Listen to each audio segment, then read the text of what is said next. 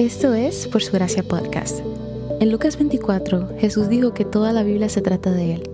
En cada episodio vemos un breve resumen de lo que está sucediendo en pasajes de la Biblia, cómo estos revelan a Jesús y arrojan luz al Evangelio.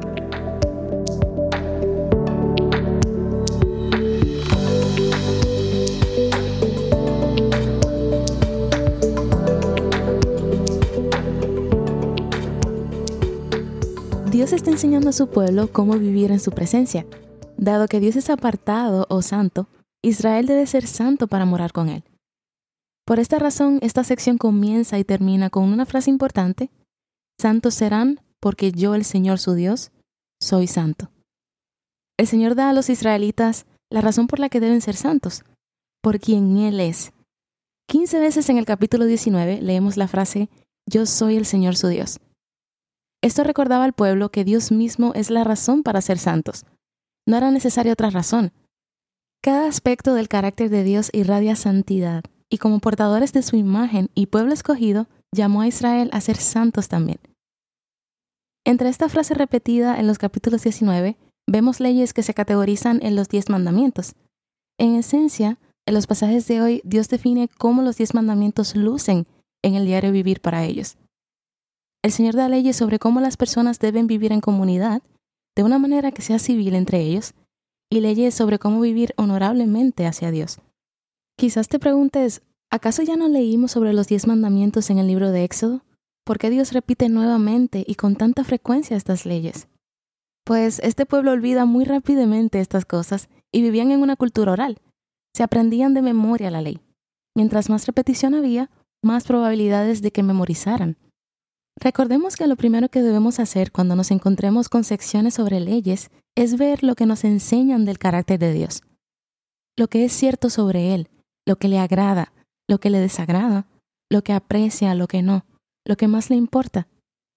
Por cuestiones de tiempo no puedo recorrer cada ley dada en los capítulos 19 al 20, pero hablemos de algunas cosas que nos revelan el corazón de Dios. En el capítulo 19, versículo 9 al 10, vemos que Dios provee a los pobres a través del exceso de los ricos. Les ordena que no cosechen completamente sus campos, que no recojan el fruto caído de sus campos, sino que lo dejen a los pobres y extranjeros. De hecho, por causa de esta ley, Dios unió a Ruth y a Boaz en el libro de Ruth. Esta era una forma maravillosa de ayudar al pobre y al extranjero. Hacía que quienes cultivaran tuvieran un corazón generoso y que los pobres fueran activos y trabajaran para su comida.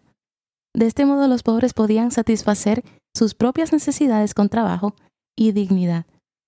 Los versículos 11 al 13 en esencia son aspectos de los mandamientos sobre no robar y no utilizar el nombre de Dios en vano. En el versículo 14, Dios habla en contra de herir a las personas en las áreas de su debilidad. Los sordos no pueden escuchar maldiciones y los ciegos no pueden ver obstáculos, así que no se debe usar las vulnerabilidades de las personas para el beneficio propio. Leemos en el versículo 17 que Dios manda a su pueblo a no ser gobernado por emociones de odio ni rencor contra su prójimo, sino ser razonable y comunicarse con él abiertamente. El Señor enfatiza la importancia del corazón, porque en él está la raíz de todo lo que hacemos. Me gusta mucho cómo la versión NBI traduce este mandamiento.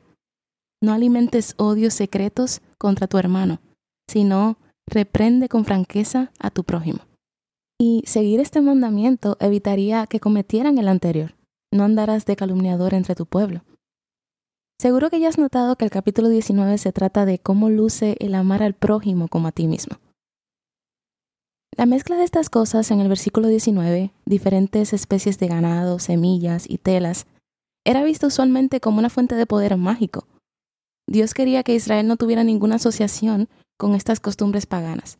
Y al prohibirles esto, también les estaba enseñando a Israel a evitar las mezclas con otras naciones, ya fuera en matrimonio o en religión. El versículo 26 nos habla sobre no comer nada con sangre, ni ser adivinos o agoreros, cosa que practicaban las demás naciones. Los adivinos se caracterizaban por el pronóstico de tiempos favorables o predecir los días de suerte. Los pueblos paganos empleaban la adivinación y la hechicería para tratar de determinar qué eventos sucederán pronto.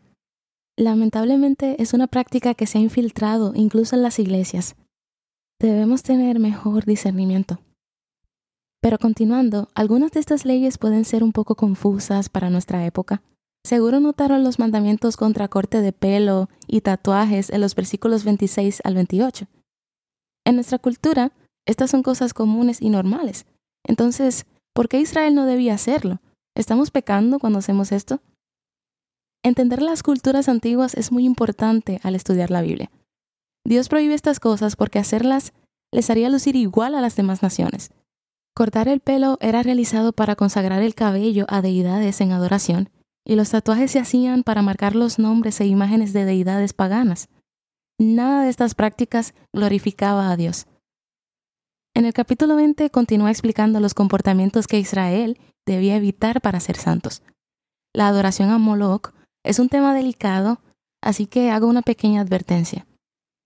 Este tema del que también leímos en el capítulo 18 requería el sacrificio de niños a un ídolo de metal que era calentado hasta que estuviera rojo. Luego se colocaba un niño vivo en las manos extendidas de la estatua, que era quemado. Esta era una práctica detestable para el Señor, quien es el autor de la vida. La ley que prohíbe esta práctica se encontraba junto con las leyes sobre sexualidad en el capítulo 18, porque a menudo el culto a Moloch era el método para eliminar niños nacidos fuera de matrimonio. Y estos niños eran el resultado de los actos sexuales que Dios condena. Esto era su control natal. Todo aquel que hacía esto en el pueblo de Israel, su vida debía ser quitada. El capítulo 20 contiene las prácticas de las que ya leímos en los pasajes anteriores, pero el Señor agrega la penalidad de todas ellas, la pena de muerte y en otras circunstancias dice que serán eliminados o exterminados del pueblo. Esto último no significa muerte, sino expulsados del pueblo. Y quizás te preguntes, ¿por qué parece que los cristianos cumplimos algunas de estas leyes, pero otras no, como la pena de muerte? Pues Israel se encontraba en una posición única en el mundo, que nadie más ha tenido. Era una teocracia. Esto es un gobierno en el que prácticamente el presidente era Dios.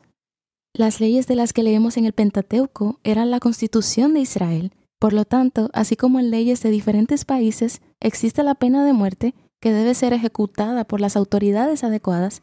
También Dios estableció pena de muerte, que era ejecutada después de un proceso riguroso en una corte y con dos o tres testigos.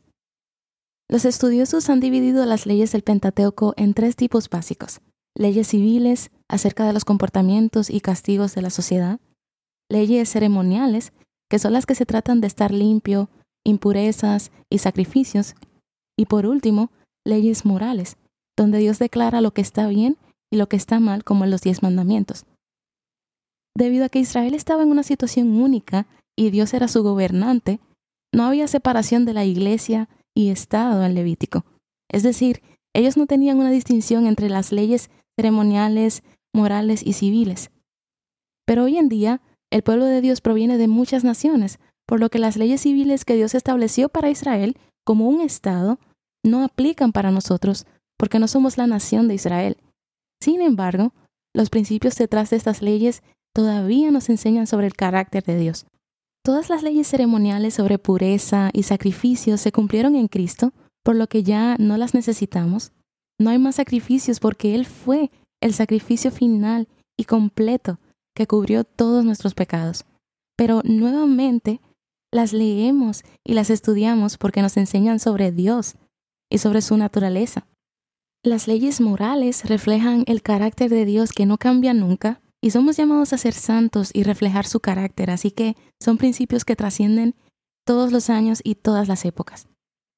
Si no sabes qué tipo de ley estás leyendo y si todavía aplica o no, intenta reducirla a la razón detrás de ella. Investiga cuál fue el motivo o la razón detrás de esta ley. ¿Cómo apunta Jesús los pasajes de hoy? Todas las leyes de Dios nos muestran su carácter. Jesús nos mostró quién es Dios al guardar perfectamente sus mandamientos. Él era perfectamente santo como Dios es santo. Por eso Pablo pudo escribir de Jesús en Colosenses 1:15. Él es la imagen del Dios invisible. Por ser perfectamente santo, él era el único en toda la historia humana al que se le permitiría estar en la presencia de Dios. Sin embargo, fue expulsado de la ciudad, donde se le ordenó a Israel que llevara a los que quebrantaban la ley. que leímos hoy. Él tomó el lugar de aquellos que quebrantaron la ley de Dios.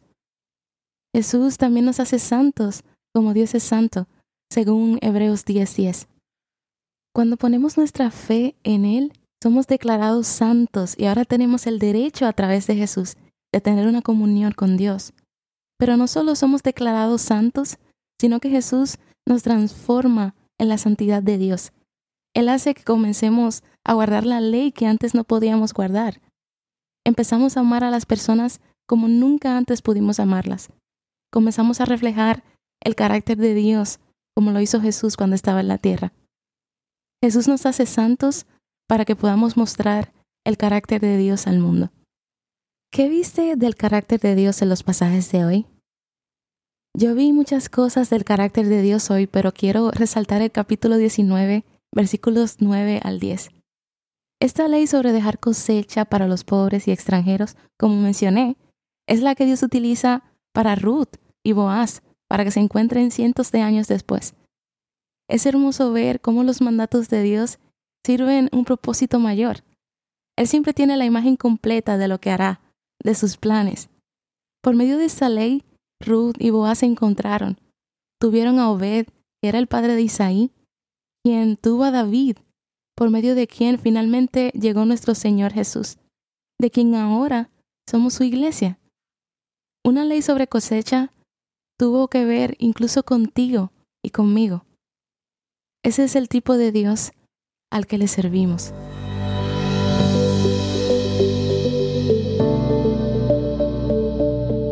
Gracias por escuchar Por Su Gracia Podcast.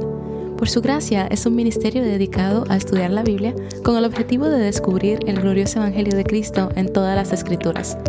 Para más recursos, sigue la cuenta Por Su Gracia Estudios en Instagram.